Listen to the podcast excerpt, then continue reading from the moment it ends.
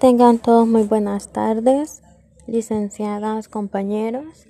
Yo soy Daniela Claros y este día pues abordará la temática sobre educación permanente en salud como estrategia de cambio.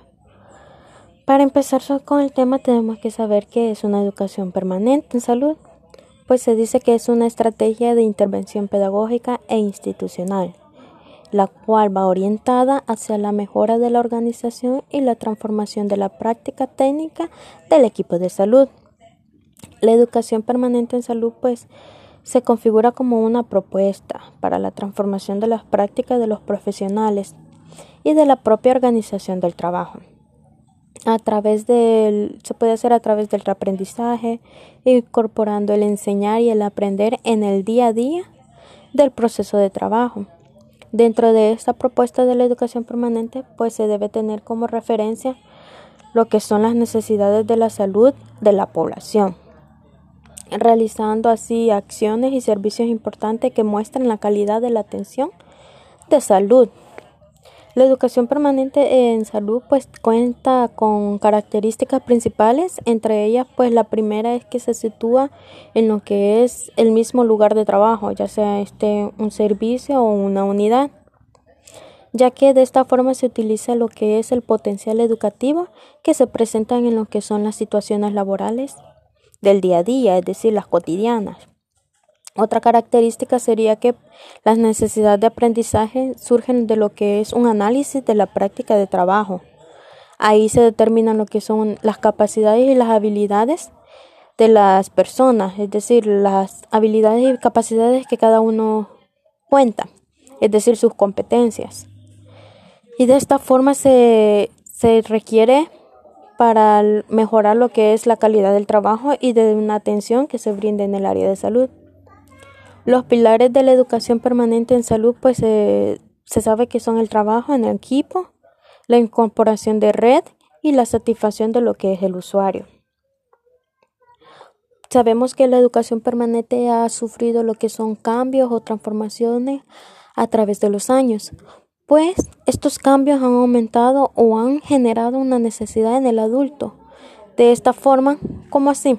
Vaya, por ejemplo, el, adulto en estos tiempos tiene que manejar lo que son diferentes fuentes de información para de esta forma mantenerse él lo que es actualizado a la vanguardia de las actualizaciones modernas, tener este frente a lo que es los nuevos cambios, tener conocimiento y una evolución de los que son medios de comunicación. También tiene que buscar una capacitación constante, una capacitación continua en el trabajo, en organizaciones ya sean cada vez más complejas, más modernas. También tiene que integrarse a lo que son distintos grupos sociales que le permitan lo que es una comunicación y que participe en lo que son las distintas dimensiones de la vida social.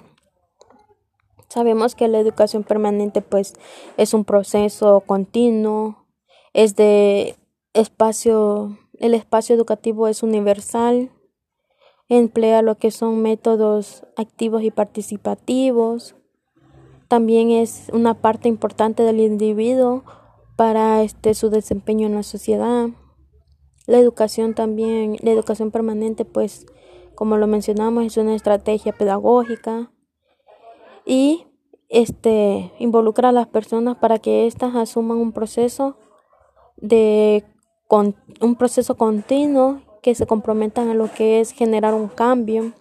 También sabemos que es, importante esta educación porque mediante él vemos lo que es o mediante ella vamos aprendiendo sobre nuestros esfuerzos o vamos aprendiendo por medio de otras personas o de otras instituciones o de otros métodos. Ah, nos enseñan o nos muestra, nos permite ser a nosotros mejores personas y a estar en condiciones de aprovechar en mejor forma y tener todas las oportunidades que se nos presenten. Además, debemos este, estar especialmente capacitados para aprender, reaprender y desaprender lo que no, no es correcto, lo que no se considera bueno, y así podemos incorporarnos con mayor facilidad a un mundo que se encuentra en permanente o en continuo cambio.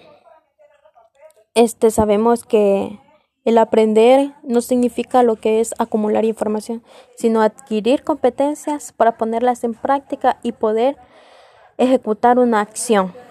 Pues esta ha sido mi temática, esta ha sido mi participación y pues espero este les haya quedado claro y gracias a todos.